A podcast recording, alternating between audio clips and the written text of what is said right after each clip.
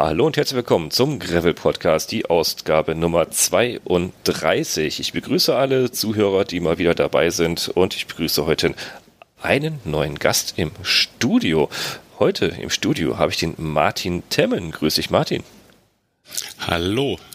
So, ja, heute, heute ist immer Es freut eine, mich hier zu sein zu dürfen. Ich danke dir auch, dass du eine Einladung gefolgt bist für eine kleine Runde. Wir haben heute mal eine kleine Runde hier ähm, gestartet. Ich dachte mir, Mensch, Martin Temm Nein, falsch. Jemand dachte, Martin Temm ist ein total interessanter Gesprächspartner, den musst du im Podcast mit dir dabei haben. Äh, danke, Matthias, dafür.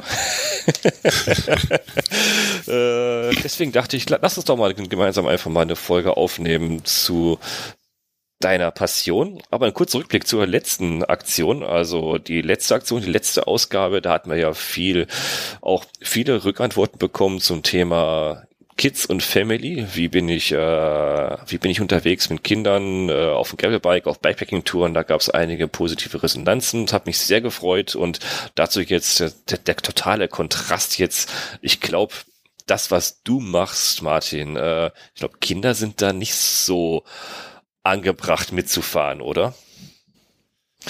Ich habe bisher noch keine gesehen. Okay. Äh, sagen, sagen wir es so. Also ich, ich würde es gar nicht ausschließen, dass es nicht auch äh, irgendwie möglich sein könnte, aber äh, ich glaube, bisher äh, hat, hat, haben sich wenige Kinder gezeigt irgendwie. Das ist wohl auch besser so. Also der, also Martin ist, ist mir in Erscheinung getreten. Ich war ganz überrascht, denke ich mal, ganz ehrfürchtig. Hm Mensch, worüber redest du jetzt mit so einem wie der Martin, der jetzt schon eigentlich alles, alles, alles gefahren ist, was so, äh, was, äh, was mindestens vierstellige Kilometeranzahl im, äh, im, äh, im Heft stehen hat. Und würdest du dich als Ultra-Distanzbiker bezeichnen? Boah, ähm, schwere Frage. kommt ne? echt drauf an. Ja, ich, ich finde es total schwierig und ich finde es auch total schwierig, mich da jetzt irgendeiner eine Kategorie zuzuordnen. Ähm, wenn ich das müsste, wahrscheinlich würde ich schon sagen, dass irgendwie sowas wie Ultracycling oder sowas äh, mein Steckenpferd ist, wobei Ultracycling dann ja ähm, so als Begriff eigentlich zumindest in meiner Wahrnehmung meistens ähm, irgendwie was äh, Supportetes bedeutet und diese ganzen unsupporteten Fahrten, die ich jetzt äh, in den letzten Jahren gemacht habe, eigentlich vielleicht gar nicht so richtig mit einschließt. Also ich glaube, ich würde einfach sagen, ich mag, ich mag lange Strecken einfach. Ich, ich sitze gerne lange Strecken auf dem Rad. Ähm, die müssen nicht vierstellig sein und äh, die müssen auch keine 500 Kilometer lang sein, aber ich mag es einfach. Ähm, ja, sozusagen eine Strecke zu fahren, die man äh, in irgendeiner Weise auf einer Landkarte äh, nachzeichnen kann. Also das waren immer so meine ersten Gedanken. Auch als ich meine ersten Radreisen gemacht habe, als ich irgendwie 19 war oder so, bin ich irgendwann mal von, von Hanau, da habe ich noch in Hanau gewohnt, runter nach Gibraltar gefahren mit einer Freundin. Ähm, und ich meine, da waren wir, ich weiß es gar nicht, sechs oder acht Wochen unterwegs. Ähm, aber was, was auf jeden Fall ja stehen geblieben ist, war, man kann irgendwie jedem und jeder Person auf dieser Welt das auf einer Landkarte zeigen und dann ist es irgendwie ein, ein beachtlicher Strich irgendwie. Ja, greifbar, ne? also, das, das, ja. ja, genau. Und das, das ist irgendwie, ich, ich mag das auch total gerne, wenn, wenn es einfach so, ähm, in irgendeiner Richtung äußere Punkte sind von dem, was äh, mit dem Fahrrad erreichbar ist. Also ich hatte ja gerade gesagt, sowas wie Gibraltar, das fand ich, fand ich ganz toll, weil es einfach in Europa nicht weiter in den Süden gegangen wäre. So. Das stimmt, ja. Und äh, ja. genau. Insofern war das für mich damals zum Beispiel der erste logische, äh, das erste logische Ziel, als ich mir so überlegt habe, wo will ich hin? Ich will irgendwo hin, wo es warm ist und ich will weit weg, dann fahre ich doch so weit in Süden wie möglich. Und dann kann ich heimkommen und sagen, ich bin mit dem Fahrrad so weit wie möglich in den Süden gefahren. Das, das ist, glaube ich, was, was mich einfach immer sehr fasziniert hat. Du hast, genau. Grad, du, du, hast gesagt, also die Karte hast, hast du öfters genannt. Hast du, hast du auch so eine Affinität zu Karten? Also planst du wirklich noch so mit Karte und ist das so für dich aus was Greifbares? Du sagst, komm, ich nehme jetzt einen Zirkel, also, ne, Zirkel, spitze Bleistift an und dann male ich mal auf einer Karte. Machst du das auch noch wirklich so? Wenn du, wenn du Lenkreisen planst. Das, das, das, ist total die, total die schöne Frage. Also ich habe äh, Geografie studiert. Ach je. Ähm, das ist ja was, was man äh, sehr, sehr nah zur Landkarte ähm, zuordnet. Ja, okay. Ähm, gleichzeitig gibt es irgendwie diesen schönen Spruch, es ist Geografie und nicht Landkarte, weil äh, du lernst im Geografiestudium natürlich nicht alle Hauptstädte dieser Welt auswendig oder alle Flüsse Deutschlands oder mhm. was es da für Vorstellungen gibt. Ähm, mit Karten, also mit wirklich Papierkarten gearbeitet habe ich wirklich sehr, sehr lange nicht mehr eigentlich, zumindest nicht, wenn es um, um eine Routenplanung ging. Ähm, also ich, ich glaube, wahrscheinlich war ich einer der ersten und äh, dauerhaftesten und häufigsten Nutzer äh, von von diesen ersten Planungstools, die es irgendwie online gab, also GPSs und Bike Map und genau. genau, das das waren damals so meine meine ersten Anlaufstellen. Ähm, jetzt, wo du die Landkarte aber wieder auf auf äh, den Tisch bringst, ich ähm, muss zugeben, dass oder wenn, wenn ich da so drüber nachdenke, eigentlich hat's auch immer was, so eine großmaßstäbige Karte dann doch noch mal vor sich liegen zu haben und die auch dann wirklich in Papierform zu haben. Also die ist dann ja einfach viel, viel größer als so ein Computermonitor. Ja. Und es schafft noch mal einen besseren Überblick. Das, das muss man schon, schon ganz klar sagen. Also, ähm, wo du sagst, vielleicht das nächste Mal, wenn ich irgendwas plane, ähm, zeichne ich es noch mal in eine Karte ein. Ja, das, das ist eigentlich eine ganz gute Idee. Aber die könnte aber auch Angst machen, ne? Also jetzt dem, was man plant, könnte natürlich so eine große Karte Angst machen, ne? Gerade vor, vor dem Aspekt, also wie, wie gehe ich so, so, äh, ich sag mal, lange Distanzen an? Wie plane ich lange Distanzen? Also nicht nur, nicht nur technisch und auf dem Papier und mit irgendwelchen Programmen, sondern auch mental, mhm. ne? Wie gehe ich sowas überhaupt an? Also jetzt äh, habe ich mich, mich auch schon äh, lange Zeit damit beschäftigt, ohne selber, ich sag mal, Ultra oder wirklich die langen Distanzen zu fahren. Da bin ich nicht, nicht für geschaffen. Einfach nur, also mhm. hier, hier so irgendwelche 4000 oder 9000 äh, Kilometer Touren. Ähm, aber ich habe mich natürlich sehr stark dafür interessiert, wie geht man denn sowas an? Und es, und es, es gibt so eine Tendenz in die Richtung, wie es auch jetzt und uns unser bekannter Ultra-Abenteurer wie Jonas Deichmann das auch gerne, äh, also da ist es am präsentesten äh, halt vertreten, wie man sowas angeht. Und er hat das auch, er sagt das auch immer wieder und einfach kann man es gar nicht erklären, so wie ich es auch wie immer, immer von ihm gehört habe, wie ich es selber mache. Einfach kleine kurze Ziele stecken. Ein erreichbares Ziel stecken und sagt so, heute Mittag will ich da sein und da will ich ein Snickers essen und dann bin ich glücklich und bin froh und dann nehme ich mir das nächste Ziel vor und nicht die große Karte. Ich fange oben an bei Flensburg und mache jetzt in, in, in äh, Gibraltar den, den, äh, also A ist Flensburg, B ist äh, Gibraltar. Ich glaube, das könnte doch gedanklich dich ganz schön Abgrund stürzen, oder?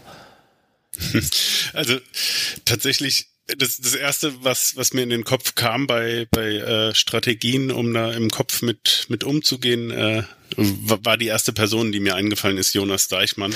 Okay. Ähm, und ich glaube, das ist, es ist ganz klar, weil, weil der das diese ähm, in, in kleine Schritte runterbrechen Strategie ja gerade so mit am, am prominentesten und am äh, häufigsten wiederholt. Mhm. Ähm, ich glaube, dass ich das schon auch, auch ähnlich mache und es geht mir aber eigentlich, äh, glaube ich, so, sobald ich länger als 50 Kilometer auf dem Fahrrad sitze, dass ich dann irgendwann guck, ähm, wie weit bin ich jetzt gefahren und äh, dann breche ich das runter in, weiß ich nicht, 10 Prozent Schritte oder sowas. Also ich, äh, ich, ich bin ja sozusagen ein, ein Kind der späten 90er, wenn du mhm. das so willst. Äh, das heißt, ich bin mit, mit Napster groß geworden.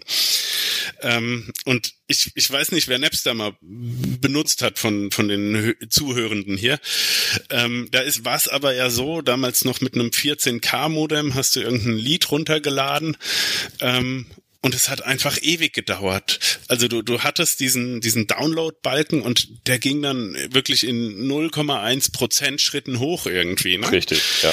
Und ähm, genau so ähm, also vielleicht hat, hat mich das sozusagen auf die, die Langstrecke vorbereitet, weil genau so breche ich mir dann eigentlich auch die, die Fahrten runter. Also es sind eigentlich immer so, so Zehner-Schritte, wenn du so willst. Das heißt, wenn ich äh, 4000 Kilometer vor mir hätte, würde ich die erstmal runterbrechen auf 400er Pakete.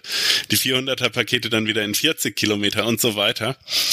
Ähm, so, dass ich immer ausrechnen kann, wann habe ich wieder ein Prozent geschafft. Mhm. Das, das ist so das Erste. ja, also es ist mal ein schönes Bild. Das, man kann das sagen. Also, also, also ohne, ohne UMTS oder LTE lernt man schon Geduld und das ist doch eigentlich schon der, der Schlüssel. Ne? ja, also äh, dann, dann müsste man sehen, was jetzt mit, mit den Leuten passiert, die irgendwie mit schnellem Internet groß werden und äh, die im Prinzip ihre Musik immer verfügbar haben oder so. Ja, die, die, die, Aber, die, auch so, die auch so ein großes Thema angehen oder die sagen, komm, ich möchte jetzt ein großes Rennen fahren, da könnte man ja jetzt fast psychologisch betrachten, kann man sagen so, für die ist es eigentlich so, so ich bin ja eigentlich schon da, ne? Ich, ich starte das Rennen und bin ja eigentlich schon da, genau. weil es geht ja alles so schnell, ne? Aber so wie du sagst, das ist erstaunlich, stimmt, ich bin auch so groß geworden. Äh, man, man ja, man nimmt an, an so an so äh, Programmteil. Äh, man lädt sich das wirklich Stück für Stück unter und, und erarbeitet sich das Ganze und hat, hat ein Ziel, komm, der Rechner stürzt heute nicht ab, ich will heute 10% von dem 3 Megabyte-File runtergeladen haben und, und da muss ich die Leitung, die Leitung frei machen, weil die Mama will mit, mit, Tante, mit Tante telefonieren, ne? also Leitung frei machen. Ne? Ja. Genau, das ist mir auch gerade eingefallen. Damals war es ja auch noch so, dass du nicht mal, du hattest ja nicht mal die Möglichkeit, Weil, irgendwie das irgendwie am Stück zu machen, richtig. sondern du, ich, ich, ich weiß nicht, wir hatten damals AOL ja. und da hast du dich oh dann Gott. eingewählt ja, ja. und da hast du auch nicht pro Megabyte oder so, sondern du hast dann ja pro Stunde bezahlt. Richtig, richtig, richtig. Also, und das, das war schon sehr nervenzehrend, äh, muss man, muss man sagen. Das heißt, also, aber heißt, eine gute Schule fürs Leben. Auf jeden Fall immer in kleinen Paketen denken und, und das Ziel nicht aus den Augen verlieren. Und so hast du, bist du denn so auch die großen Rennen angefahren? Also ich habe mich jetzt nicht, nicht so toll vorbereitet, jetzt aber ehrlich, du, du hast mir eben im Vorgespräch auch schon mal gesagt, so was du auch so gefahren bist, mit Matthias zum Beispiel, die Red Bull äh, Transsibiri heißt sie, glaube ich, bist du gefahren, ne? Mit genau? Red Bull Transsiberian Extreme war das. Extreme ähm, ist ja auch schon was im Namen, ja, okay. Ja, ich, ich glaube, das, das muss man einfach in den Namen reinnehmen. Aber äh, also ähm, vor allem, wenn man es ein bisschen spektakulär machen will. Ähm, naja, das, das war ein bisschen anders. Also da kann ich, äh, also ähm, das war ja ein Etappenrennen. Das mhm. waren keine 9000, ich weiß es nicht mehr, 9300, 9400 Kilometer am Stück, sondern die waren unterteilt in 14 Etappen. Okay. Und ähm, das war ein begleitetes Rennen. Ähm, Matthias und ich sind im Zweierteam gefahren, was aber nicht bedeutet hat, dass wir nebeneinander permanent gefahren sind, sondern wir sind abwechselnd gefahren. Ähm, das heißt, eine, jeder ist, also wir, unsere Rennstrategie sah dann so aus, dass wir jeweils eine Stunde fahren und dann ist der nächste dran. Ah, okay, das heißt also, also Staffelstabübergabe. So, der eine fährt eine andere Route. Genau, Mhm. Genau. Das, das, das wurde auch sehr äh, konsequent äh, beobachtet. Also du musstest abklatschen. Wenn du nicht abgeklatscht hast, äh, hast du irgendeine Zeitstrafe oder so, meine ich, bekommen. Okay. Das Irgendwie heißt, sowas gab es da, meine ich. Das heißt, man, man durfte auch gar nicht zu zweit fahren, sondern musste sich auch wirklich dann ablösen. Zu zweit fahren wäre möglich gewesen, aber sozusagen du, du, es ist dann ja, die Situation ist dann ja so, ähm, der eine Fahrer wird quasi ein Stück vorgefahren, stellt sich mit seinem Rad neben die Straße mhm. und wenn das Feld vorbeikommt, fährt er los, du klatschst ab, fährst an die Seite, fährst raus und der andere fährt dann weiter. Ah, okay. Mhm. Ähm, und wenn du da dieses Abklatschen vergessen hättest, dann hättest du eine Zeitstrafe bekommen. Und ich meine, ah, okay. dass uns das auch einmal passiert ist. Aber äh, das ist, das ist jetzt irgendwie eine, eine Randgeschichte. Ähm, in Russland haben wir eigentlich ähm, in so einem Ein-Stunden-Rhythmus gelebt. Also die ähm, Distanzen von den ähm, Etappen, die waren wahnsinnig lang. Die kürzeste Etappe war, meine ich, 300 Kilometer und die längste war 1400 Kilometer. Mhm. Ähm, also macht ja Sinn, dass die wahnsinnig lang sind, wenn man irgendwie mit 14 Etappen über 9000 Kilometer kommen ja. will. Ähm, und da haben wir dann eigentlich jede Etappe einzeln sozusagen im, im Kopf gehabt. Und da war es dann aber so, dass wir in diesen Ein-Stunden-Rhythmen gelebt haben oder zumindest ich habe in so Ein-Stunden-Rhythmen gelebt. Das heißt, ich habe immer ausgerechnet, wir fahren ungefähr, weiß ich nicht, 25 bis 30 Kilometer pro Stunde. Und dann habe ich immer ausgerechnet, wie viele Ein-Stunden-Stints äh, muss ich jetzt noch fahren. Ah, okay. Ähm, und habe dann am Schluss gehofft, dass auf meinem letzten Stint keine, weiß ich nicht, 45 Kilometer übrig sind, weil dann musste ich ja noch anderthalb Stunden fahren und äh, das äh, hat, hat, hat dann teilweise auch genervt so. Ähm, aber also vollkommen absurd, dass man davon genervt ist, aber irgendwie nach, äh, nach 20 Tagen im Sattel oder so ähm, interessiert dich eigentlich nur noch das Ankommen irgendwie. Okay, also Ankommen und, in, in Form von Überleben und Ankommen.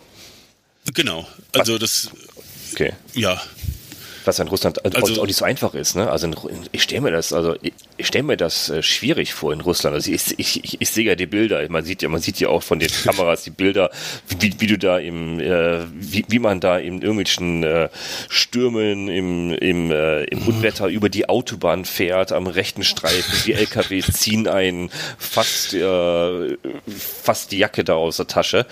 Also das ist, das ist schon abenteuerlich gewesen, oder? Das, das war wahnsinnig spannend. Also es, es war eine total tolle Erfahrung. Es war wahnsinnig abwechslungsreich, muss man eigentlich sagen. Also gar nicht mal von der, also die Landschaft war nicht so wahnsinnig abwechslungsreich, mhm.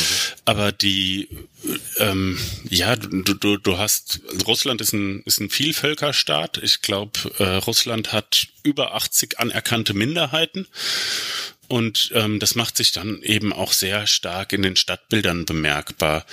Was du angesprochen hast mit den ähm, mit der Verkehrssituation, das ist also das, ist lustigerweise auch die Frage, die wir äh, damals am häufigsten von den russischen Medien gestellt bekommen haben, wie wir denn die russischen Straßen finden. Und äh, ähm, ja, also das, das, das ist sehr stark polarisiert. Also ähm, entweder sie sind total beschissen oder sie sind super geil, würde ich sagen. Total beschissen heißt häufig, dass es einfach eine Baustelle ist und du einfach über irgendwie so eine so so lose Erde quasi fährst. Und mhm. total geil heißt, dass du den besten Flüsterasphalt überhaupt hast. Und ähm, ja, einfach die wahnsinnig gute Bedingungen. Ähm, dazwischen ist der, aber da nichts dazwischen, ne? Also wie du sagst, es gibt nur, es gibt nur 0 und 1. Genau. Dazwischen also ich würde sagen, nichts, Hop ne? oder Top. Okay. So. Also wirklich okay. ganz scheiße oder supergeil. Mhm. Ähm, und die supergeilen Abschnitte, in meiner Erinnerung zumindest, haben die äh, überwogen. Ähm, vielleicht haben wir gleich viel Zeit in den schlechten und in den guten äh, verbracht, aber streckentechnisch sind wir mehr auf gutem Asphalt gefahren, würde ich jetzt behaupten. Ähm, könnte man Matthias nochmal fragen. Ähm, und ähm, genau, das, was du mit dem Verkehr angesprochen hast, auch das ist sehr unterschiedlich. Also rund um Moskau ist wirklich Moloch. Ähm, das ist, das ist wirklich ganz, ganz schlimm, viel Verkehr. Aber dieses Land ist ja riesengroß. Also ich hatte ja gerade gesagt, das waren 9400 Kilometer von Moskau bis Vladivostok. Ähm, wenn man das ein bisschen großzügig aufrundet, dann fährst du ein Viertelmal um diese Erde. Ähm, um, um, also jetzt gar nicht, um, um zu sagen, was für, was für geile Typen wir sind, die wir natürlich auch sind. aber, kann, man, kann man ähm, behaupten, auf jeden Fall. aber eigentlich, äh, um, um einfach nochmal die Größe von diesem Land irgendwie zu verdeutlichen. Äh, und wir sind da jetzt ja auch nicht viele Schlenker gefahren oder so, sondern es ist ja relativ geradlinig Richtung Osten gegangen. Mhm. Das heißt, du, du hast einen Staat, der ein Viertelmal um die Erde geht. Ähm, ich weiß gar nicht genau, wie viele Millionen Menschen in, in Russland leben, aber sobald du aus den großen Städten raus warst, ähm, war die Verkehrssituation eigentlich dann auch äh, oft sehr, sehr erträglich. Okay, viel entspannter, Und, ja. Aber, aber trotzdem ja. größtenteils Autobahnen, Schnellstraßen da eigentlich, ne? Ja, also Autobahn ist, ist ein großes Wort, auch äh, ja, äh, wenn du dann genau. irgendwann Richtung Richtung Osten kommst, wenn mhm. du dann da Richtung Baikalsee kommst, das das ist eine ganz da hast du schon das Gefühl, ähm, dass du dass du Richtung Mongolei kommst. Also du siehst tatsächlich schon äh, Nomaden mit Zelten irgendwie in der Ferne. Mhm. Ähm, also das, das vielleicht auch nochmal als, als Hinweis darauf, wie vielseitig dieser, äh, ja, die Bevölkerung von Russland eigentlich ist und dass es einfach nicht dieses eine, dieses eine Russland gibt. Ähm, also ich, ja. Habt ihr, habt ihr, das, habt ihr viel, viele von mitnehmen können von dem Land, also von Menschen und vom Land? Oder wart ihr, wie es bei so großen Events manchmal leider so ist, ein bisschen gepampert und sagt, ah, nee, komm, wir müssen euch fernhalten, ihr, ihr müsst euch so schön duschen und ins Bett legen, dass ihr morgen wieder weiterfahren könnt. Es muss ja wenig wirksam sein. Oder konntet ihr ein bisschen Land und Leute auch? Wahrscheinlich eher nicht. Boah, ne? Eigentlich war es, ich, Ich, ich würde sagen, wir, wir haben eine ganz ganz einen ganz speziellen Ausschnitt von Russland kennengelernt, den glaube ich auch sonst nicht viele Leute irgendwie kennenlernen. Also ich hatte ja gesagt, das Ganze war von Red Bull organisiert und da hingen dann noch alle möglichen ähm, ja alle möglichen anderen Firmen mit dran, die teilweise auch aus Deutschland kamen oder zumindest einen Sitz in Deutschland hatten. Ähm, ich, ich würde schon sagen, wir haben da irgendwie eine, eine bestimmte Elite kennengelernt an, an Leuten. Okay. Von der tatsächlichen Bevölkerung ähm, eher nicht. Okay. Also ähm, die, wo, wobei man sagen muss, zum Beispiel das Interesse immer am, am Start von diesen Rennen war riesengroß. Ähm, das Fahrerfeld war ja eigentlich verhältnismäßig klein. Da sind zehn Leute mitgefahren, glaube ich, insgesamt. Ähm, aber dann sind teilweise irgendwelche Radvereine da aus, also örtliche Radvereine mitgefahren vom Start weg und dann waren da irgendwie 100 äh, junge Radfahrende, die da irgendwie mit uns mitgefahren sind. Ah, ich glaube, das habe ich mal gesehen. Ist, ist, ist das nicht, also, ist das nicht auch gefilmt worden? War doch ein Filmteam mit dem Kamerateam dabei? Ja, also ich, ich meine, da, also es gab, gab keinen Moment, wo kein Kamerateam dabei war. also, Außer der Dusche. okay. Also, ja, meistens. meistens in der Dusche nicht. okay. Ja, stimmt eigentlich. Jetzt, jetzt wo du das sagst, ja, am Start, genau. Das, ich habe da auch was gesehen, wo ich dachte, also, mein Gott, was ist ist denn da für ein Gedränge los? Und, und wie du sagst, nachher, nee, nee, das sind nur eine Handvoll Starter, also ne, zehn, zwölf ja. Starter und der Rest war einfach nur die, die Fahrradbegeisterten, die den Start mitbegleiten und ein paar, ein paar Kilometer äh, einfach mitfahren, nur mitbegleiten. Genau. Aus der Stadt genau. raus. Ja. Also die sind dann irgendwie so hinterm, hinterm Fahrerfeld sozusagen hergefahren. Das ist mhm. ja äh, da auch so, dass du Windschatten fahren darfst. Mhm. Äh, das heißt, es, es bildet sich immer ein, ein Fahrerfeld und ähm, ja, das, das war total spannend. Also das, da, da hat man auch gesehen, wie, wie groß die Förderung da eigentlich zu sein scheint. Und ähm, jetzt mache ich sozusagen einen Sprung zur vorletzten Folge. Die Geschlechterverhältnisse waren relativ ausgeglichen. Also ich würde sagen, sie waren deutlich ausgeglichener, als du das hier äh, im naja, ich würde das jetzt gar nicht auf den Gravel-Bereich beziehen, sondern auf den gesamten Radsportbereich. Also die Geschlechterverhältnisse zwischen den hm, ja, Kindern und Jugendlichen, die da auf dem Rad mitgefahren sind, das war relativ ausgewogen. Also der Frauenanteil war viel, viel höher, als das hier der Fall ah, wäre. Okay. Und bei den Startern? Bei den Startern selber? In dem Jahr, wir sind da 2016 gestartet, da war keine einzige Frau am Start. Ähm, Im Jahr drauf sind, glaube ich, zwei Frauen mitgefahren. Okay. Ähm, aber das, äh, ja, also da ist, ist der Frauenanteil auch sehr, sehr, sehr gering. Ich, ähm, also es ist auch wieder sozusagen eine Rückblende. Ich, ich weiß gar nicht, wie groß oder wie Geschlechterverhältnisse im Radsport eigentlich so im Allgemeinen aussehen. Ähm, ja, also, also Zahlen habe ich Gefühl, auch nicht. Also ja, man hört viel und das Gefühl, glaube ich, nicht, nicht, nicht sehr gut verteilt, glaube ich, nee. Nee, genau, aber selbst da, also auch, auch wieder sozusagen in, in Rückgriff ähm, zu, zu der Grenzstein-Trophy-Frauendiskussion. Genau. Ja. Mein Gefühl wäre eigentlich, dass diese, oder ist, ähm, dass diese Gravel-Szene eigentlich äh, deutlich äh, immer immer noch deutlich ausgewogener ist als äh, große Teile des restlichen Radsports so. Das stimmt, also aber das, das ja, ist ein Gefühl. Ja, also meins auch, also sobald es nicht in eine Richtung des ich sag jetzt mal, es ist jetzt doof, aber des Messens geht. Also, aber selbst eine Ausfahrt, wo man, ja. wo man sagt, komm, die Ausfahrt, die, nehmen wir mal die, die Genstein Trophy. Gunnar wird mich jetzt schlagen, aber ist ja auch kein Rennen, ist ja eine gemeinsame Ausfahrt. Trotzdem ist ja ein gewisser kompetitive Anreiz der Fahrer dabei. Ne? Und so, sobald der da ist, habe ich auch selber persönlich festgestellt, es sind weniger Frauen dabei. Wenn ich auf Gravel-Events bin, wo, wo, man einfach, wo man einfach gemeinsam äh, morgens losfährt, nachmittags irgendwo einrollt und da mhm. am Lagerfeuer sitzt und äh, und die Strecke komplett frei ist äh, in der Wahl und wenn man sagt, ähm, komm, äh, ihr könnt 100, 150 Kilometer fahren, wer will, fährt 140 Kilometer. Hier sind vier Strecken zur Auswahl, viel Spaß, mhm. fahrt einfach, wie ihr Bock habt. Ne? Da ist aus meiner persönlichen Erfahrung ein höherer Frauenanteil dabei, sobald der mhm. kompetitive Charakter rausgenommen wird. Das ist meine persönliche Erfahrung. Mhm. Ja, da würde ich, würde ich glaube ich auch, auch weit mitgehen eigentlich. Aber, also, es, es, es, es also, fällt mir ein bisschen schwer, da, da sozusagen drü drüber zu sprechen. Richtig, ähm, ja, ohne Zahlen. Müß, müsste man sozusagen mit jemandem drüber sprechen, äh, genau. der äh, ganz im Gegensatz zu uns nämlich eine Frau ist. Ja, ja. Aber zum, zum, zum, zum haben wir ja Frauen bei uns hier. Mitgehen, würde, ja. würde, ich, würde ich auf jeden Fall äh, sagen, hast du, hast du vollkommen recht. Und ähm, also mir geht's, also ich, ich bin, bin mal den, den Candy Bee mitgefahren, auch 2017 mhm. war das, glaube ich. Da noch äh, sehr, sehr blauäugig und ohne viel Ahnung davon, was, was diese ganze Gravel-Sache eigentlich sein soll. Ähm, ich glaube, das hat man mir auch deutlich angesehen.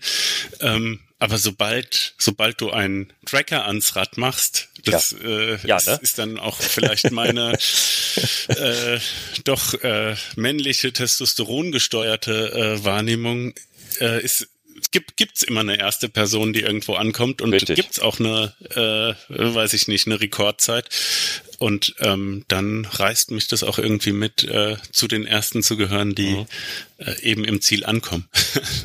Was ja eigentlich auch total total entgegen der der äh, der Realität ist, weil ehrlich, wenn, wenn also wenn ich mir manche anschaue, das, wir kommen vom Thema eigentlich wieder ab, aber ne, also kurze Anmerkung sei ja mal äh, gestattet im Bereich äh, Frauen und Leistung. Also ehrlich, ich sehe das äh, das in vielen Bereichen auch gerade im, im Bereich Fahrrad auch Frauen sehr oft vielen Männern stark überlegen sind, sehr stark überlegen sind. Also sei es nicht nur mental, äh, physisch, man, manchmal auf, auf, aufgrund ihrer Einteilung besser, aber ehrlich, ähm, ich, ich sehe das gar nicht so, äh, dass die meisten sagen, komm, wir müssen mal, wir müssen eine leichte Frauenstrecke an, anbieten. Ich sage, warum? Also die meisten, die, die können die ganz, ganz normalen Strecken, die jeder andere fahren kann, eigentlich auch fahren. Also, aber wir, wir schweifen ab. Das ist das wieder ein Thema, wenn, wenn Frauen dabei sind. genau. wenn Christina wieder dabei ist beim nächsten Mal. Aber also, also generell würde ich sagen, die, die, diese ganze Langstrecken- und Gravel-Szene, die, die hat schon irgendwie, ähm, da, da, da sind wenn, auch wenn die Frauenanteile bei den Events äh, vielleicht nicht nachweisbar höher sind, die Präsenz von Frauen ist, ist deutlich höher, würde ich sagen. Äh, ich ich, ich glaube, es gibt, gibt gerade niemand bekannteren in dem Bereich als Lael Wilcox zum Beispiel. Mhm, genau. Ähm, das, und allein das spricht für sich, ne? Auf jeden Fall. Also nicht nur Lael Wilcox, äh, Europa, name it, Fiona ja. Kolbinger.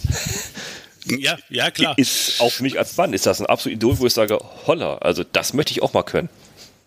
Ja, Total. Also ich, ich habe das ja mitbekommen äh, bei Paris-Brest, äh, vorletztes Jahr war das, genau, wo, wo sie da auch aufgetaucht mhm. ist. Also ich, ich habe sie da nicht getroffen, aber es gab dann immer wieder Leute, die ankamen und meinen, boah, hast du das gesehen? Fiona Kolbinger ist da. Also die, die, die war ein, ein Superstar. Ähm, ja. Ich, ich glaube, sie konnte sich nicht wirklich frei da irgendwie äh, auf diesem Campingplatz bewegen. Ähm, einfach weil alle irgendwie äh, weiß ich nicht, ein Selfie mit ihr machen wollten oder was auch ja. immer. Ne? Also für die, die sie nicht kennen, das ist die, die Gewinnerin des, was ist das, Transcontinental Race Nummer 6 war das, glaube ich, ne? Boah, es war, glaube ich, schon Nummer. War ich, vorletztes ich will mich da gar nicht. Jahr. Weil letztes Jahr war keiner. Jahr, genau. genau. genau. Das, das erste, was sozusagen in Ost-West-Richtung ging und genau. dann eben in Brest geendet ist, ja, weil genau. 2019 ja so ein Paris-Brest-Jahr war. Genau, richtig. Also Respekt. Langstrecken. Äh, ich glaube, wir brauchen mal kurz ein bisschen Nachschub. Die Luft ist ein bisschen trocken hier. Ja, ich, ich, so, wir, dann müssen mal kurz ein bisschen, bisschen Wasser aus dem Keller holen. Es ist Zeit für den Werbeblock und ich erzähle euch jetzt von meinem Frühstück. Unser heutiger Podcast wird nämlich präsentiert von Athletic Greens, dem täglichen All-in-One-Drink zur Unterstützung der Gesundheit und maximaler Performance. Neuerdings fahre auch ich mit Athletic Greens und ich versuche meine Ernährung etwas gesünder zu gestalten. Aufgrund einiger Allergien und Lebensmittelunverträglichkeiten kann ich nämlich viele natürliche und gesunde Lebensmittel nicht zu mir nehmen. Das ist ein echtes Problem. Also versuche ich es mal mit Athletic Greens. Athletic Greens versorgt mich jeden Morgen mit allen wichtigen Vitaminen und Mineralstoffen und meine morgendliche Routine mit dem Smoothie habe ich mittlerweile auch unfallfrei drauf. Die Zubereitung ist denkbar einfach und klappt selbst mit verschlafenen, halboffenen Augen morgens in der mäßig beleuchteten Küche. Das Pulver mit Wasser in der eigens mitgelieferten Flasche als Shake zubereiten und als erste Mahlzeit des Tages trinken. Es schmeckt ganz gut und liefert mir 75 essentielle Vitamine und Mineralstoffe in veganer, gluten- und laktosefreier Form. Mein Energiehaushalt wird hochgefahren, die Regeneration und das Immunsystem werden angeschoben und mein Darmhaushalt ist spürbar verbessert weil heute ja in fast allen Lebensmitteln zu viel Zucker enthalten ist und man ja immer viel zu viel davon zu sich nimmt, kommt es meinem eigenen Anspruch, weniger Zucker zu konsumieren, sehr entgegen. Denn der tägliche Drink enthält weniger als ein Gramm Zucker und schmeckt dabei auch noch. Die letzten Jahre bin ich immer sehr viel Rad gefahren und habe viel an mir und meinen Fahrstil gefeilt. Aber das Thema Ernährung, das habe ich immer irgendwie verdrängt, weil ich als Genießer natürlich auf nichts verzichten wollte. Jetzt probiere ich es mal mit Athletic Greens aus, weil ich immer irgendwie meine eigenen Baustellen wie Energiehaushalt und Regeneration auf und nach den langen Bikepicking-Touren immer mal angehen wollte. Natürlich darf das Immunsystem dabei nicht zu kurz kommen, wie ich bereits schon einmal schmerzlich merken durfte, weil ich äh, nicht auf die Profis hören wollte und äh, mich ein Jahr im Sommer leer gefahren hatte. Da hat mich dann mein Immunsystem voll auf die Bretter geschickt und dies hatte auch Folgen für meinen Darmhaushalt. In genau diesen Punkten unterstützt mich jetzt Athletic Greens. Wenn euch das ebenso bekannt vorkommt und ebenso daran interessiert seid, erhaltet ihr als Hörer dieses Podcast unter athleticgreens.com slash gravel ein Jahresvorrat an Vitamin D3 und K2 und ebenso fünf praktische Travel Packs Athletic Greens Pulver gratis zu eurer Bestellung hinzu. Also geh einfach auf athleticgreens.com slash gravel und sicher dir dein erstes Paket mit gratis Geschenken. So, es ist also alle wieder aus dem Keller zurück hier, alle wieder bestens versorgt. Oh, wir waren bei Langstrecken hier. Du hast, äh, du hast ja auch noch ein bisschen was vor, habe ich gesehen dieses Jahr. Hoffen, genau. hoffentlich, genau. ne? Ho also vor hast es, ne? Aber hoffen wir, dass es stattfinden kann, ne? Genau. genau. Was ist ähm, das? Genau, also es ist, es ist ja gerade so ein bisschen auch die leidige Frage irgendwie, wie plant man die Diskussion, äh, nicht die Diskussion, sondern die äh, Saison. Mhm. Ähm, und ich, ich bin da aber vorsichtig, optimistisch rangegangen, denn irgendwie zieht's mich. Wir hatten ja eben schon das Thema mit irgendwie extremen Punkten auf der Landkarte und irgendwie zieht's mich wieder wahnsinnig raus. Also es ist tatsächlich dieses Jahr so, es ging mir noch nie so, und das kann ich ganz sicher sagen. Es ging mir noch nie so, dass ich mich ab Januar schon so darauf gefreut habe, endlich, endlich ein äh, Rennen wieder fahren zu können oder an einer Fahrt teilnehmen zu können. Und das geht glaube ich allen, allen so, ja. Alle sind heiß ja, auf, ja, raus, müssen was erleben, ja. Ja, ich, ich dachte am Anfang, boah, vielleicht ist es auch ganz cool, dann lernt man irgendwie die nähere Umgebung kennen, aber jetzt will ich wieder raus und will wieder lange Strecken Radfahren und ähm, habe mir dafür diesmal sozusagen, ich habe eben von Gibraltar geredet, diesmal habe ich mir das Nordcup ausgesucht und ähm, habe dann beschlossen, dieses Nordcup 4000 ähm, zu fahren, was vom Gardasee zum Nordcup führt. Genau ähm, und dabei über den Balaton, über Krakau, Riga und Rovaniemi mit vier äh, Time Stations sozusagen äh, geleitet wird. Genau. Das sind, und das sind das ist elf ja, Länder, ne? Sind das, glaube ich, habe ich gelesen. Sind elf Länder. Voller. Ähm, also in, insofern steht das Ganze, glaube ich, vielleicht an mancher Stelle wirklich ein bisschen auf wackeligen Füßen, weil da mhm. müsste ja oder die Route müsste umgeplant werden, das weiß ich nicht so genau. Ähm, aber andererseits gibt's halt auch nichts Geileres und nichts Symbolischeres als äh, nach dieser ganzen Zeit äh, mit Lockdown und Grenzschließungen wieder an einem Radrennen teilzunehmen, was einfach äh, gewissermaßen bis ans nördliche Ende der Welt führt, ne? Mhm. Und einfach so lange auf dem Fahrrad zu sitzen, bis man nicht mehr weiterfahren kann. Und das ist äh, in diesem Jahr einfach meine meine ganz große Motivation und meine ganz ganz große Hoffnung, dass das in irgendeiner Weise wieder möglich ist. Fahren, bis du nicht mehr weiter kannst. Genau. Also das äh, ja, hat, hat mich ja eben schon mal ja. erläutert, wie ich das sehe. Genau. Und ähm, ich, ich finde, dafür ist, ist es Nordkap ein, ein ganz tolles äh, Synonym. Also es sind überhaupt zwei, zwei tolle Orte, mit denen ich irgendwie auf ganz unterschiedliche Weise äh, sehr viel verbinde. Also äh, Gardasee, da bin ich vor zehn Jahren, als ich mein erstes Rennrad gekauft habe, bei der Tour Transalpin gefahren und seitdem äh, habe ich dann irgendwie als Rennradguide auch mal eine Weile gearbeitet ähm, und das ist ja einfach so der Alpencross aus Deutschland, der endet nun mal am Gardasee. Genau, das Ziel. Ähm, die, ja. ja, und das, also die, die, den Blick, ähm, wenn man da Richtung äh, Gardasee fährt und kann den See das erste Mal sehen, die Abfahrt darunter, das sind, das sind Dinge, die haben sich mir einfach so ins Hirn gebrannt, ähm, dass es mir gerade äh, noch schwerfällt, wie es überhaupt möglich ist, nicht zu dem See zu fahren, sondern von dort wegzufahren. okay. Ach, ja, stimmt. Ja ihr, startet ja da. Das heißt, vom, vom genau. richtig schönen sonnigen Gardasee, wo alle Urlaub machen und in Aperölchen da sitzen und winken euch in den Rücken und sagen Tschüss. Genau, und dann Oder? geht's irgendwie erstmal eine Zeit lang auch äh, nochmal Richtung, Richtung Osten, weiter Richtig. über die Alpen. Mhm. Und dann hoch durch äh, ja, Osteuropa, durch Tschechien, Polen, ähm, hoch ins Baltikum. Und da komme komm ich dann auch wieder in eine Region, da bin ich auch vor einigen Jahren, habe ich mal eine Radreise gemacht, die hat einmal rund um, den, äh, um die Ostsee geführt.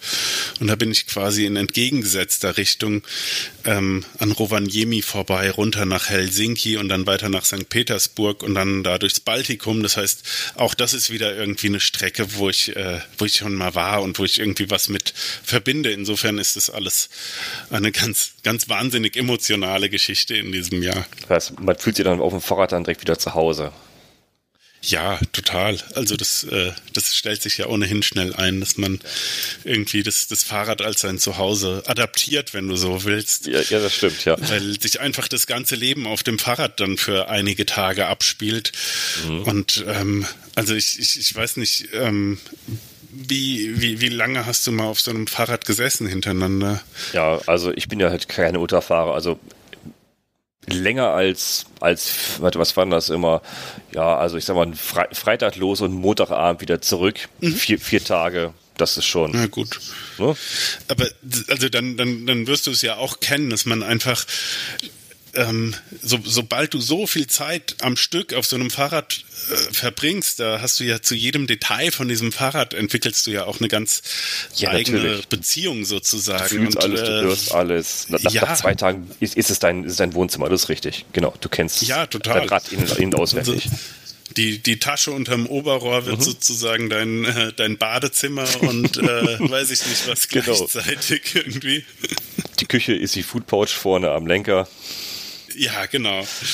Übrigens ein sehr, sehr geiles Teil, was ich äh, mir zufälligerweise mal zugelegt habe, aber äh, jetzt eigentlich auch nicht mehr missen möchte, weil es einfach so wahnsinnig äh, vielseitig einsetzbar ist und wenn du einfach eine Packung Gummibärchen rein Die Foodpouch, ja genau, Gummibärchen, ja, Gummibärchen und, äh, und, und Erdnüsse, geröstete Erdnüsse und Gummibärchen ein bisschen mischen, ja. finde ich super, finde ich super. Und äh, aber am besten, also ein Trend geht ja, geht ja zur, zur zweit Food Pouch vor dem Lenker, dass man zu, zu ne, genau, also in der einen was zu essen, in der anderen hat man sein Handy drin, nicht verwechseln. Wird sonst ja, eklig. Ich, ich, da, da bin ich tatsächlich gerade am überlegen, muss ich sagen. Also ich bin ja, äh, ich weiß nicht, bestimmte bestimmte Kreise äh, in der mhm. in der Bikepacking-Szene würden mich ja wahrscheinlich als als eine Art Fitfucker oder sowas bezeichnen. Und da bin ich gerade tatsächlich am überlegen, ob denn diese Fronttasche und dieser Food Pouch wirklich sein muss. Ähm, jetzt kannst du mich auslachen oder jetzt kann mich jeder vor seinem äh, Handy oder wo auch immer ihr das hört auslachen. Aber ich überlege tatsächlich, ob das aus aerodynamischen Gründen überhaupt klug ist, mit sowas durch die Gegend zu fahren. Also die, die Tasche vorne ist ja eh ein, ein Windfänger ohne ja, Ende. Natürlich, alles ist vorne Windfänger. Also, da hast du vollkommen ja, recht. Das ist ja, ja klar. Also das, es, zieht, das ist tatsächlich gerade so. Ja, es, es, ist es frisst Watt. Es ist ein Wattfresser. Alles, alles was ja, vorne total. im Wind steht, frisst Watt. Das ist richtig. Ja, und in, insofern überlege ich gerade, ob ich äh, mich sozusagen frei von meiner äh, Liebe zum Foodpouch machen kann. Ah, äh, irgendein Laster muss man doch haben, oder? Ah, ja, das stimmt auch wieder. Das stimmt. Ansonsten hast du alles hinter dir, hast du dann in, in der wackelnden Arschrakete hinten alles dran, was aerodynamisch vielleicht ein bisschen besser äh, ist. Ja, ich, ich, ich meine, was halt gut funktioniert, ich, ich bin ja ganz großer Fan von der Tasche am, am Oberrohr einfach. Ja. Also die ja. Tasche auf dem Oberrohr, die, diese kleine, die finde mhm. ich ganz toll, aber ich finde auch die Tasche, die einfach unterm Oberrohr genau. langläuft, die finde ich einfach mhm. eine der, der besten und praktischsten Taschen. Und wenn ich sozusagen wenig genug äh, Gepäck hab, um das möglich zu machen, dann benutze ich auch nur die, weil das ist einfach die Tasche, da komme ich während der Fahrt dran. Die stört überhaupt nicht, weil man sie einfach so schön festzurren kann. Richtig. Ähm, da wackelt nichts. Also ja. das ist meiner Meinung nach einfach die, die, die beste Tasche überhaupt. Du kannst da Speichen reintun, du kannst da alles mhm. reinlegen, weil sie einfach so lang ist. Richtig. Also insofern. Kann, kann maximal bisschen ja, bisschen stören, wenn, wenn Seitenwind kommt. Dann ist natürlich ein Windfänger, ne? Also die, ja, die große ist, ne? Aber das ja, hast du eh, ja. Aber das, das Rahmendreieck mir zunageln, das nee. hat, hatte ich auch nicht vor. Nee, nee, das ist richtig. Aber äh, wie, wie bereitest du dich dann auf, auf so eine 4000 Kilometer Fahrt eigentlich vor? Äh, ist das auch eine, eine, ist das dann für dich auch so eine AB-Fahrt, wo du sagst, komm, wir starten und da ist das Ziel? Oder ist es auch so wie hier die ähm, Red Bull Transsibirien Extreme, dass es auch Etappenfahrten ist? Nee, das, das ist ja eine ein, ein Etappenpfad, wenn du das genau, willst. Ein. Also es gibt einen Start am, am Gardasee, es ah, gibt äh, die genau. vier, mhm, äh, vier Checkpoints. Genau. Genau. Und dann gibt es das Nordcup. Das Nordcup ist das Ziel. Es ist im Prinzip ein, wenn du so willst, ein Einzelzeitfahren mhm. über 4000 Kilometer. Mhm.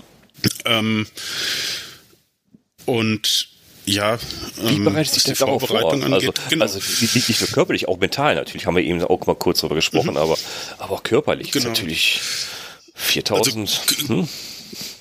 Körperlich mache ich, glaube ich, gar nicht so viel anderes als Leute, die einen Radmarathon fahren oder so, ne? Jemand, der einen Ötztaler mitfahren mhm. will oder so, ne? Also ich werde am Wochenende ganz viele äh, Trainingseinheiten, wenn man es so bezeichnen will, zwischen 100 und 200 Kilometern haben. Mhm. Ähm, dabei auch, ich meine, mittlerweile habe ich hier den Schwarzwald vor die Tür, vor der Tür, ähm, dabei auch ordentlich in die Berge fahren, das ist klar. Ähm, aber ich fahre also das, das ist ja ganz oft so die Vorstellung, dass man dann ganz viele lange Strecken fährt. Ähm, das werde ich nicht tun. Ähm, das habe ich auch noch nie gemacht. Einfach aus dem Grund, dass die Regeneration eigentlich sehr, sehr lange dauert, einfach von so einer langen Strecke. Mhm. Und dass man dann auch, äh, ja, dass man dann einfach für ein, zwei Wochen einfach flach liegt. Also genau. wenn ich jetzt ja. irgendwie zum ja. Training 700 Kilometer fahren würde oder so, dann bräuchte ich die nächsten zwei, drei Wochen nicht mehr über ein sinnvolles Training nachdenken. Ähm, ich ich, ich habe einzelne so lange äh, Sachen geplant.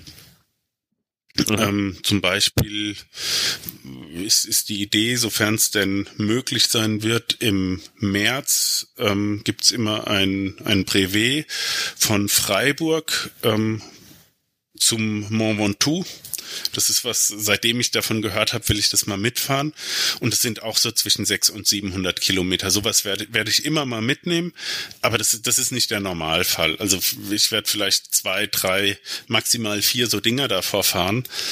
Ähm, denn es, es bringt gar nicht unbegrenzt viel unbegrenzt lange Strecken sagen, zu fahren. Man, man, kann sich ja nicht noch mehr aufpumpen, ne? Ist, ne? also um es mal bildlich darzustellen. Man kann sich ja nicht noch mehr genau. antrainieren, als man eh schon eine körperliche Grundfitness einfach hat. Ne? Genau. Die kann man nur erhalten mit diesem Fahr, sollte man erhalten und nicht nur steigern, glaube ich, vor diesen großen Fahrten. Erhalten genau. glaube ich, eher das Thema, ja. Und bevor du nicht leer fährst und sagst, komm, ich mach mal eben einen Tausender vorher, ich glaube, dann, äh, dann, dann fährst du nicht so leer, mit, mit, nach dem Start schon wieder, ich glaube, wenn du gerade losfährst, äh, das erste Eis sehen willst. Ja, das, das ist, das, das ist aber auch für, für den Kopf eine anstrengende mhm. Sache, einfach so lange Strecken zu fahren und ja. irgendwann, also mir geht's zumindest so, irgendwann könntest du das körperlich vielleicht noch machen, aber vom Kopf her geht's dann halt einfach nicht mehr. Der Kopf kann keine äh, zwei, drei Tage am Stück mehr fokussiert bleiben irgendwie. Ähm, und insofern ähm, ist mein, meine Vorbereitungsstrategie sozusagen, das, was ich eben gesagt habe, also es ist ein, ein, Mich, äh, ein, ein Mix aus allen möglichen Einheiten unter 200 Kilometern. Also es, die können, können auch nur 30 Kilometer lang sein. Also wird ganz bestimmt auch mal irgendwie Intervalle fahren oder sowas, die dann auf wo ich insgesamt nicht mehr als 30 Kilometer unterwegs bin. Ne? Mhm. Ähm, und dann einzelnen längeren Strecken, ähm, die aber auch äh, ja auch auch eine psychische Funktion einfach haben, dass man einfach wieder reinkommt in dieses lange auf dem Rad sitzen. Ähm, das das muss man ja so oder so. Also die die ersten zwei Stunden bei so einem äh, bei so einer Fahrt, die gehen immer langsam rum und irgendwann findet man dann seinen Rhythmus und dann äh, weiß ich nicht, zählt man irgendwann nur noch die Tage, die vorbeigezogen sind sagen, sozusagen. Ab, am ne? Anfang ne? sind es die ersten Kilometer und so man sagt, oh Gott, der, der, der, der Kilometerzähler, der, der, der geht ja gar nicht in den dreistelligen Bereich. Und dann irgendwann fängt es an und sagst, ja. oh, oh, du bist bei, bei 100 angekommen und dann, dann, dann guckst du das nächste Mal runter und dann bist du bei 150 auch mal so, oh, wie kommt das jetzt auf einmal? Ja, genau. ne? Und so geht's dann aber, irgendwann aber nach die, Tagen. Dieser, ne? Ja, dieser, ich, ich weiß nicht, ich würde sagen, man, man spricht ja ganz oft von so einem Flow-Zustand. Und dieser, dieser Flow-Zustand, das ist das, was man finden muss. Und was ich meistens bisher auch gefunden habe. Und ich glaube, wenn, wenn man von sowas wie einem Talent für sowas sprechen kann, ähm, dann würde ich sagen, dann ist das äh, das, das Talent, was man dafür haben kann überhaupt. Ne? Mhm. Also, dass man wirklich in diesen Zustand reinkommt auf so einer langen Fahrt. Ähm, und ich kann mir vorstellen, dass es auch Leute gibt, die, die das einfach immer blöde finden, weil sie einfach diesen Flow-Zustand nicht finden. So. Verstehe ich. Also ich, ich, kann, ich kann es nachvollziehen, was du sagst, auch wenn ich diese ne, Wochen, Tage, wie du hast, nicht gefahren bin, aber selbst bei den kürzeren Distanzen, die ich auch schon mal gefahren bin, äh, da merke ich ja auch, so am zweiten Tag, du denkst nicht mehr an die Arbeit, du denkst nicht mehr an, äh, muss der Müll rausgebracht werden, du denkst einfach nur an die schöne Landschaft aus Fahrradfahren, du bist im Flow, du bist einfach, einfach nur am Radfahren. Und ehrlich, also ich, bei meiner nächsten Fahrt, so, so ein langes Wochenende, wo ich wirklich das Wochenende komplett nur auf dem Rad gesessen bin, freitags und ich bin dann dienstags wieder ins Büro, morgens und ich wusste mein Passwort nicht mehr und ich wusste nicht mehr, habe ich einen Termin, habe ich keinen Termin. Ne? Ich, sag, ich bin, also bei, bei so Fahrten, wo ich allein unterwegs bin, mit keinem Menschen auch zusammen bin und, und mein, meine so, soziale Interaktion sich äh, äh, minimiert auf einer Tankstelle was einkaufen, mal eben beim in irgendeinen äh, Supermarkt reingehen, mir ein Maß zu kaufen und den Rest nur auf dem Fahrrad sitzen, sich mit, mit sich selber zu beschäftigen. Also das, also mich ärgert das und mich nullt das auch komplett. Also ich bin da nach, also nach, nach, nach, nach vier Tagen ist das für mich ein Urlaub, als wäre ich sechs Tage am Schrank gelegen, ne? Da war ich wirklich komplett null. Ja, ja, total. Also das, das ist ja auch dann ähm, eine Frage, die man oft gestellt bekommt oder die ich, mhm. als ich eher Radreisen gemacht habe, öfter ja. gestellt bekommen habe, ob das nicht wahnsinnig anstrengend ist. Und ähm, die Entspannung da drin liegt ja genau in dem, was du gerade gesagt hast, nämlich in dem sich eigentlich mit nichts zu befassen, außer dem Radfahren. Also Richtig. Also es geht dann ja wirklich Tage und Wochen lang nur darum, wie komme ich sozusagen dem Ziel näher, ähm, während du sonst dir über x andere Sachen Gedanken machst, je nachdem, was du arbeitest und so weiter. Aber das, das ist ja sonst auch wahnsinnig anstrengend, äh, häufig einfach ein, einen Alltag zu organisieren. Und diesen Alltag, den brichst du ja auf das äh, fürs Radfahren Notwendigste sozusagen. Ja, runter. genau. Das, das ist es. Ne? Also und, ja, die, ja. Die, die, die, langfristige Denkweise, wie du, wie du sagst, bei der Arbeit, ja, ich, ich denke bei der Arbeit auch nicht von heute auf morgen. Ne? Ich denke auch für die nächsten zwei Monate bei der Arbeit schon darüber hinaus. Was muss ich alles machen? Was liegt alles an? Beim Fahrradfahren, da breche ich es runter auf die, sag mal, die rudimentären Überlebensfunktionen, ne? Essen, trinken, genau. schlafen, Radfahren. Bumm. Das war's. Ja, ja, genau. Du hast ja keine zehn Projekte gleichzeitig nee. irgendwie, nee. die du dann auch noch äh, mit unterschiedlichen Aspekten koordinieren richtig, musst, richtig. sondern du bist auf einmal an dem Punkt, wo du genau ein Projekt hast, was aus genau dem, was du gerade gesagt hast, besteht, nämlich Essen, Schlafen, Radfahren. Richtig. Das war's. Genau. Wenn du Pech hast, noch, äh, weiß ich nicht, äh, einen neuen Reifen besorgen oder sowas. Ja, es gehört dazu. Das, gehört das war's dann ja, halt genau. wirklich, ne? Ja, genau. genau. Ja. ja. Und das macht die ganze Sache auch so, so erholsam irgendwie. Ja, erholsam und auf der anderen Seite, das habe ich auch erlebt, fällst du irgendwann in ein Loch danach, ne? Du kommst dann nach Hause das an. Das ist das Allerschlimmste. Du kommst, du kommst nach Hause, Fahrrad, ja. Fahrrad in den Keller, du, du, du sattelst ab und du könntest eigentlich sofort wieder packen und sofort wieder losfahren, wenn du dran denkst, oh verdammt, ich muss eigentlich morgen wieder arbeiten. Ähm, so, die, die Wäsche machen jetzt, gucken mit der Frau, die, die, den Wäscheplan umstellen, dass seine Sachen wieder geplant werden. Also, also eigentlich möchtest du sofort wieder losfahren. Einfach, einfach nur raus. das gleiche Woran? wieder, oder?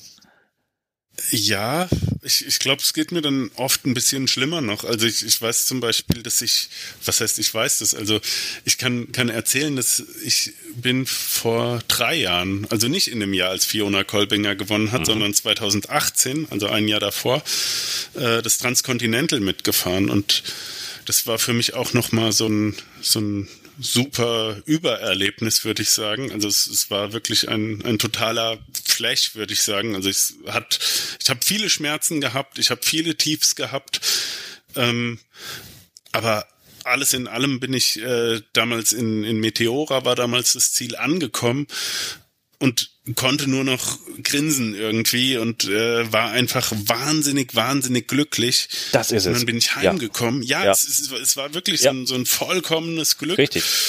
Und ich bin heimgekommen und ich bin in ein richtig, richtig tiefes Loch gefallen, wo ich irgendwie vier, fünf, sechs Wochen ähm, kaum weiß ich nicht, meinen Alltag zustande gebracht habe, weil alles so wahnsinnig, wahnsinnig sinnlos erschien und ich genau das hatte, dass ich eigentlich nichts wollte, außer mich wieder aufs Fahrrad setzen ja. und äh, das nächste Ding fahren. Ist das Loch tiefer, je, je, länger du fährst? Äh, ich ich glaube, je größer sozusagen, boah, ich einerseits Oder ja, denke ich schon. Oder je, je, ähm, je, ich, ich glaub, anspruchsvoller die Tour war, ja. Ja, ich, ich glaube, je mehr äh, Bedeutung man dieser Tour mhm. beigemessen hat. Also das, das, das ist ja, eigentlich ist es ja ja, lässt sich, glaube ich, sogar gut nachvollziehen eigentlich. Also du, du hast ganz lange Zeit ein einziges Ziel in deinem Leben, wenn du so willst. Mhm. Für diese paar Tage, die man da unterwegs ist, hat man wirklich nur ein Ziel in seinem Leben, genau. nämlich zum Ziel zu kommen. Und dann erfüllt sich dieses Ziel und damit ist das Leben sinnlos. Das ist jetzt wahnsinnig ja. philosophisch, ne? aber, ja, aber, aber, aber, ich, aber, aber glaub, man das, das trifft es. Das trifft es, genau. Du, du bist angekommen. Und, und jetzt, und dann hast du wieder dir deine, wie du sagst, deine 10, 20, 30 Ziele, ne? Auf einmal ja. nebeneinander zu managen. Okay. Das kann einen schon also, natürlich mental anschlagen, ja. Ja, es, es, ist auch gar nicht nur die, die, die 10, 20, 30 Ziele, sondern es ist eher so das Problem, dass die auf einmal so bedeutungslos wirken, weißt du? Ja. Also das, das, das, das große bedeutende Ziel, was du dir da irgendwie temporär schaffst, mhm. das sind die, die dein, deine anderen parallel laufenden Projekte ja meistens nicht. Das sind Richtig. irgendwie kleinere Sachen, aber das ist nichts, wo du dich so hundertprozentig drauf fokussierst. Das ist Richtig. jetzt ein schlechtes Vorstellungsgespräch für jeden Arbeitgeber. das hört da keiner zu. Aber es ist ja wirklich so. Also, also ehrlich, also, also wer, wer, wer, das nicht, nicht nachvollziehen kann, der sollte das wirklich mal wirklich selber machen, ein paar Tage mal Rad zu fahren. Dann, dann weiß er wirklich, wovon auch der Martin gerade wirklich spricht. Also das man, man, ist, man ist ja eins, nicht nur mit sich, auch mit, auch mit der Umwelt. Hört sich auch wieder so richtig ja. abgedroschen an, wie aus dem letzten Werbefilm. Ne? Aber man ist ja, man ist ja wirklich komplett im Reinen mit sich und der Umwelt und mit den Leuten. Da könnte ich, also ehrlich, am, am letzten Tag nachher hätten mich tausend Autos an, an, anhupen können. Ich, ich, ich hätte Griff, ich einen schönen Tag gewünscht. Ne? Ich war total entspannt. Also als hätte ich mir irgendwas, irgendwas Gras halt diesen Holland angekauft oder was dafür, aber ich war total entspannt. Ich war richtig entspannt. Mein Freund sagte, boah, wie aufregend war das denn? Ich so, überhaupt nicht. Es war total ruhig. Ich fühle mich gut. Ist alles gut. Ich will am liebsten, am liebsten sofort wieder los. Also, ich finde das ja. toll. Aber ja. das Loch wie, wie, wie geht man damit um mit dem Loch nachher danach? Also direkt wieder aufs Rad zu steigen um, und wieder loszufahren, ist ja nicht unbedingt sozial kompatibel mit, mit seinem persönlichen Umfeld und mit seinem Arbeitgeber. Das geht natürlich nicht. Ne? Wie gehe ich damit um? Oh, also wenn, wenn da jemand eine, eine sinnvolle Strategie hat, dann äh, ja, wäre es ganz halt toll, wenn er mir die nennen würde sozusagen. Also, also ich kenne ähm, einen, aber wie gesagt, die, die, die ist nicht kompatibel. Sie, sie Jonas Deichmann. Ja. Wenn, ich, wenn ich fertig bin, dann, dann also, naja, Jonas Deichmann hat vielleicht ja? das einzig Richtige getan und Jonas Deichmann, ja, das ist, das ist ja, das ist ja, ja. Ein, ein, kluger, das ist ja ein geiler Typ einfach, ne? Ja, ja, richtig. Also das, das muss man. Der also, hält geniale Vorträge. Ich, ich, ich meine, der, der hat's einfach perfekt mhm. gemacht, dass er einfach es geschafft hat, das Ganze einfach zu seinem Lebensinhalt zu machen und mhm. das auf eine Art und Weise, dass es alle anderen Leute wahnsinnig interessant finden. Mhm.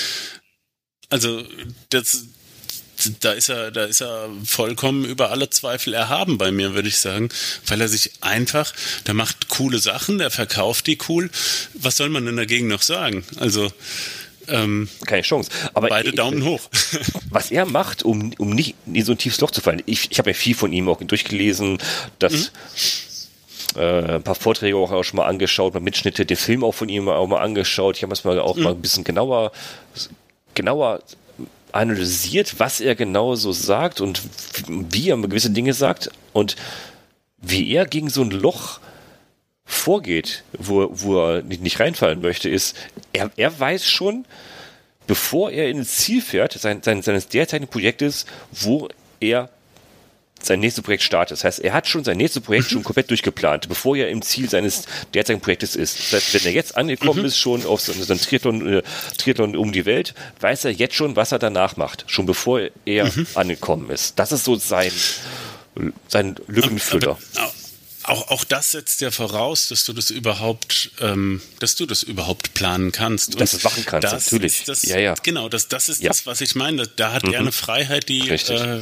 weiß ich nicht, die 95 Prozent, ja. genau, die haben 95 Prozent derjenigen, die sowas sonst machen, einfach nicht, weil ähm, ich, ich, mhm. ich habe hab jetzt natürlich keine Ahnung, wie er sich ansonsten finanziert und so weiter, aber er ist einfach, wenn du so willst, ist er einfach Profi auf dem Gebiet.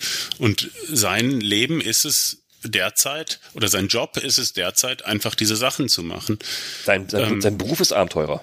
Das ist seine offizielle genau. Berufsbezeichnung. Der, der, der, der ist Abenteurer. Genau. Er ist Abenteurer. Das ist sein Beruf. Punkt. Ohne festen Wohnsitz. Und ja. ja. Und das, das macht, glaube ich, einen, ja. einen riesen ja. äh, Unterschied. Also, dass, dass, dass ich gerne schon geplant hätte, was ich als nächstes tue, bevor ich ins Ziel komme, das, das ist auch vollkommen klar. Aber ähm, das, äh, das gibt meine Lebensrealität leider nicht immer. Ja, richtig. es, es spiegelt nicht, das, nicht die Realität wieder. Äh, man kann planen, wie man will, aber es ist meistens nicht das, was man wirklich macht in, in der Realität. Ne? Na klar, man, man plant. Genau nach Nordkap 4000, oh, da mache ich den, den, den nächsten Transkontinental, Transkontinental mit. Das plane ich jetzt. Und wenn du zu Hause angekommen bist, trifft dich die Realität und sagt, nee, nee, nee, nee, ich habe doch das Projekt, das Projekt, ich muss die Arbeit schreiben. Mit Familie habe genau. ich noch Nachwuchs gerade geplant. Nee, das passt wieder alles nicht. Ne? Das zerschlägt sich dann. Ja. Genau das, genau das ist es. Also ich, ich, ich weiß, dass ich zum Beispiel ja, ich, ich meine, genau das funktioniert, aber als, als, als Rennstrategie funktioniert das wahnsinnig gut teilweise. Mhm. Also ich weiß, dass ich beim Transcontinental habe ich mit, mit René Bonn mich länger unterhalten. Ähm, boah, ich weiß gar nicht, ob ich, ob ich jetzt hier zu viel ausplauder, ähm, der mir aber erzählt hat, dass es erstmal so sein, sein letztes großes äh, mhm. Radabenteuer ist, weil er dann den äh, Bauernhof von seinen Eltern übernimmt. Ist auch ein Abenteuer. Ähm, ja, es ist auch ein Abenteuer, aber für ihn war einfach klar, das ist jetzt erstmal seine letzte Chance, sowas zu machen. Und da will er einfach auf, eine, auf einem guten, gut, gut abschneiden. Ne? Und der hat es, hat es gnadenlos durchgezogen und ist dann auch Respekt. ist dann Fünfter mhm. geworden, meine ich auch. Also das, das war sehr, sehr äh, beeindruckend. Auch die, ähm, ja, die das Maß an Reflexion, was da so, was da so durchschien einfach. Respekt, ja. Also, ja. genau. Ja, das sind, das sind Sachen, die, die passen gerade noch nicht so wirklich in meine ich Lebensplanung. Ich würde das sehr gerne machen, also so, so Ultra-Rennen, auch wenn ich dafür nicht unbedingt geschaffen bin, aber ich bin, ich bin eh kein Racer, ich bin ja Blümchenpflücker. Ich bin ja Team Blümchenpflücker. Ich, ich bin ja immer im letzten Drittel, äh, äh, der reinkommt ins Ziel, am besten noch der, der, der, der die Zielfahne abbaut nachher. aber ich, ich, ich kann mir überhaupt, ich bin, ich bin äh, der, der wahrscheinlich am meisten Spaß hat am allen immer. Äh, äh, aber trotzdem so Ultra-Dinger, die würden mich mal enorm reizen, wenngleich ich natürlich das nicht unbedingt immer mit Familie und Beruf, also derzeit überhaupt gar nicht in Einklang bringen kann. Überhaupt mhm. gar nicht. Das ist, das ist echt schade. Ja, also ich, ich, ich würde sagen, naja gut, eine Woche kriegt man irgendwie zusammen oder zehn Tage. Ähm, für mich ist zum Beispiel dann so, so Fragen, also es gibt dann ja auch so bei, bei einem großen Anteil der Fahrer äh, alle möglichen äh, Folgen, die einen dann auch erstmal noch mal ein, zwei Wochen irgendwie außer Gefecht setzen. Mhm. Also zum Beispiel beim Transcontinental ähm, ist mir irgendwann, und das, da war ich lange nicht der Einzige, durch die, die Überreizung von den Nerven in der Hand sind mir irgendwann die beiden, ah, ja. also die beiden, der kleine und der Ringfinger einfach weggeklappt. Und das, das hat, ich glaube, ein Vierteljahr mindestens gedauert, bis ich die wieder ganz gerade machen konnte. Ähm, im Übrigen ein gutes Argument für eine elektronische Schaltung, weil die, die Dinger durchzudrücken mit, ohne Gefühl in den Fingern ist auch ziemlich schwierig. Ah, okay, ähm, ja. Aber so, so, so Sachen passieren dann eben auch. Also insofern ist es doch teilweise auch äh, eher, eher zeitaufwendig. Weil, also ich, ich, ich würde behaupten, dass wenn man sich das Ziel setzt, dann kann man das schaffen und dann können das mhm. wahrscheinlich 90 Prozent der radfahrenden Personen schaffen, an ihrem Ziel ähm, anzukommen und auch so ein Transcontinental zu finishen. Also ich, ich, ich glaube, da ist ist der Mensch einfach wahnsinnig gut für ausgelegt für so lange Strecken. Ähm, da kommen wir jetzt irgendwie an die Grenzen meiner äh, Kompetenzen. Aber ähm, okay. das, das ist das, was ich, ähm, was ich beobachtet habe, auch bei, bei Bekannten, die erstmal überhaupt mit, mit Sport auch nichts im, im klassischen Sinne nichts am Hut hatten, die dann aber zum Beispiel, weiß ich nicht, von Hanau ans äh, nach Gibraltar mit mir gefahren sind. So. Und das äh, also das, da glaube ich, hm, dass das ist eigentlich für also fast ist, jede Person möglich wäre. Ist machbar, ja richtig. Gut. Ja, ja, auf jeden Fall. Auf jeden Fall. Gut. Also ist, wie, wie viel Schlafentzug und was auch immer man sich ja, dann gut. geben will, ist eine andere Frage. Genau, richtig, ja. Aber die reine Strecke zu bewältigen ist, glaube ich, eigentlich für die meisten Menschen machbar. Ja, das glaube ich auch. Das glaube Und das macht es ja auch zu so einer schönen, zu so einer schönen Sportart. Also mhm. ich glaube, das war eben noch im Vorgespräch, als wir drüber geredet haben, was, was habe ich so gemacht. Wir haben eben auch über dieses äh, Red Bull Trans-Siberian Extreme äh, gesprochen, was ja ein, ein supportetes äh, eine supportete Geschichte war, also genau. sozusagen zum Ultracycling nach meiner mhm. Definition vorhin gehören würde. Mhm. Ähm, und das, das Tolle einfach an, an diesen langen Bikepacking-Veranstaltungen oder Fahrten oder auch Rennen, finde ich, dass sie eigentlich für fast jede Person offen sind. Also du brauchst ein Fahrrad, du brauchst ein paar Taschen, aber der Materialaufwand ist relativ gering im Gegensatz zu ganz vielen anderen äh, Dingen, die du im Sport oder im Radsport so machst. Also es ist klar, genau. vielleicht gute Werbung dafür, ne? Man braucht, also, man, man, man braucht kein eigenes riesengroßes Team, was dich supportet mit Werkstatt und nein. mit irgendwas, nee, die, die vorfahren, Hotels buchen und so für dich. Also gerade wenn man, wenn man so, so ein Transcontinental nimmt zum Beispiel, deswegen ist das für mich eigentlich so ein Paradebeispiel für etwas, was ich gern machen möchte, dass es halt fully mhm. unsupported ist. Das ist natürlich der richtige ja. Reiz, ne?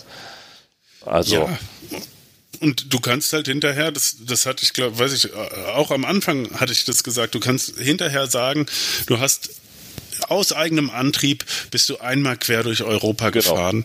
Genau. Und das irgendwie äh, wahrscheinlich auch noch in einer Zeit, die für einen Großteil äh, der Leute, mit denen du darüber sprichst, erstmal unvorstellbar ist. Richtig, ja, ja, das ist es halt. Und das, du hast was für, für lange Abende am Lagerfeuer den Enkeln zu erzählen. genau. ja. Auf jeden Fall, die bereichern, die Geschichten bereichern. Martin, das war ein super Gespräch heute Abend mit dir. Ja, schön. Siehst du, haben wir schon wieder eine ganze, ganze Stunde verquatscht hier. es, es, ging wirklich wahnsinnig schnell. Ich habe auch mal ne? auf die Uhr geguckt. Wahnsinn, wie schnell ähm, das geht ja. hier. Also ich, ja. ich glaube, du wirst hier zum, zum Cast auf jeden Fall die nächsten Folgen uns begleiten und äh, es, es würde mich freuen. mich, mich, mich würde mich würde es auch freuen, wenn wenn wenn Matthias äh, mit mit dabei wäre wieder ja. bei einer nächsten also Folge also ich, und ihr beiden. Glaub, der, der hätte da richtig Lust drauf. Auf jeden Fall. Da ist er auf jeden und Fall hiermit aufgerufen, Also der, der hätte auch Lust, über so eine Rennstrategie zu, zu sprechen und so. Sehr also cool. das ähm, ich, ich, es kommt natürlich immer drauf an, was bei bei dir da auch gerade reinpasst. Aber ich hätte oh. da, ich, ich finde es cool. Ich mag diese Audioformate. Ich mochte auch immer. Ich habe letztes Jahr hatten haben wir in Dortmund so ein Everesting gemacht, so mitten in dieser Corona-Pause und ähm, das habe ich Das gesehen. Ihr, ihr seid hu- hundertmal den Berg da hoch. Also hier habe ich Genau, genau. Ja, ja, den Berg hier hundertmal den Wo- Berg wo hoch. hast du ne? das gesehen? Äh, im, Inter im Internet. Also das Internet. Ah, okay. Genau, da, da habe ich Ja. nämlich meinen ersten Artikel für, für das Lifecycle-Magazin Ah. äh, drüber geschrieben gehabt. Genau, Sehr schön. da kam nämlich auf einmal Martin Donat dazu. Ach, dann habe ich es vielleicht da ich gelesen. Vielleicht habe ich es da gelesen auch. Okay, das kann auch sein. Ja, Ich ja, müsste ja. mal gucken. Ich habe die Ausgaben alle liegen hier. ich glaub, elf oder so, ich weiß es gar nicht, aber und da war dann, äh, durften wir dann irgendwie auch so ein paar Radio-Interviews geben. Und das, da habe ich dann bei dem einen Radio, bei dem ersten, da war das noch irgendwie so, ich hatte nie ein Radio-Interview gegeben, habe ich dann gemeint, ja, kann ich nicht vorbeikommen ins Studio irgendwie. Und bin dann extra da ins Studio gefahren, also die hätten es am Telefon gemacht, aber ich bin dann ins Studio gefahren, weil ich es einfach so geil fand. Und also einfach diese, diese Audioformate finde ich, finde ich wirklich ganz, ganz toll. Ja, ich, ich liebe das auch. Aber ich, ich finde es trotzdem toll, dass du trotzdem auch hier hingefahren bist extra und direkt, direkt neben mir sitzt hier. Nein, wir machen alles pandemiekonform hier, Kilometer entfernt auf. Ich liebe das auch. also, wie gesagt, schön, dass du dabei warst. Äh, Ja. Wie gesagt, die nächsten, ein, äh, nächsten Folgen bist du herzlich eingeladen und äh, Ja. Zuhörer können gerne Wünsche äußern zu Themen, könnt auch gerne kommentieren hier drunter und Fragen stellen, die werden auch in hinreichender Geschwindigkeit ausufernd beantwortet von uns. Vielen Dank, dass du dabei warst, Martin. Ja, vielen Dank für die Einladung nochmal. Immer Und, gerne. Äh, allen, die, die zugehört haben, äh, einen schönen Abend, Tag, Morgen, was auch immer, wann ihr es hört. O- Oder auch Mittag und Vorsicht beim Fahrradfahren. Oder Mittag, ja, Ja. Der Mittag ist nicht zu, zu vernachlässigen. Es, es gibt viele, die, die, die hören uns jetzt gerade in ihrer Mittagspause, während sie spazieren, spazieren gehen und Ihr wisst ja, wo ihr uns hören könnt. Entweder auf unserer Homepage oder ihr könnt uns bei iTunes abonnieren oder bei Google Podcast oder bei Spotify oder bei YouTube oder bei AudioNow oder Podimo. Also überall, wo es Podcasts gibt, findet ihr uns. Das war der kurze Informationsblock. Ein großer Dank auch noch an die Spender. Es sind wieder Spenden eingegangen über PayPal. Vielen Dank dafür, dass ihr unser großartiges Format hier mit euren Spenden unterstützt und das uns am Leben erhaltet. Das heißt, hier die Kosten für unsere Server und für die Audiobearbeitung, das kostet alles Geld. Es kostet kein Vermögen, aber es ist ein sehr, sehr nettes Dankeschön von euch Zuhörern, wenn ihr uns da was zukommen lasst und uns hier mit am Leben erhaltet. Vielen Dank dafür und ich sage mal bis zum nächsten Mal. Ich danke dir, Martin. Bis zum nächsten Mal. Ciao. Tschüss.